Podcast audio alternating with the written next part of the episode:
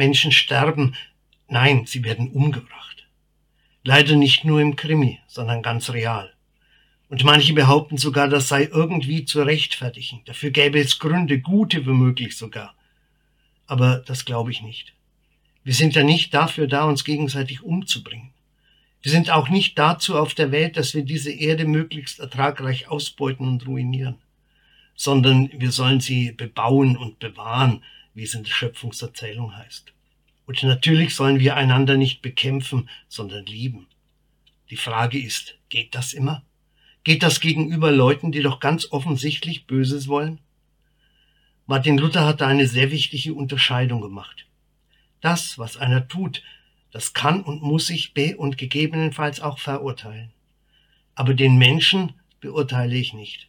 Das hat Gott sich vorbehalten. Deswegen müssen wir uns nicht alles gefallen lassen. Aber wir kämpfen gegen das Böse und nicht gegen die Leute, die es tun. Manchmal geht das eine nicht ohne das andere. Aber das ist dann immer eine Notlösung, die ihre Begründung darin hat, dass wir andere schützen müssen.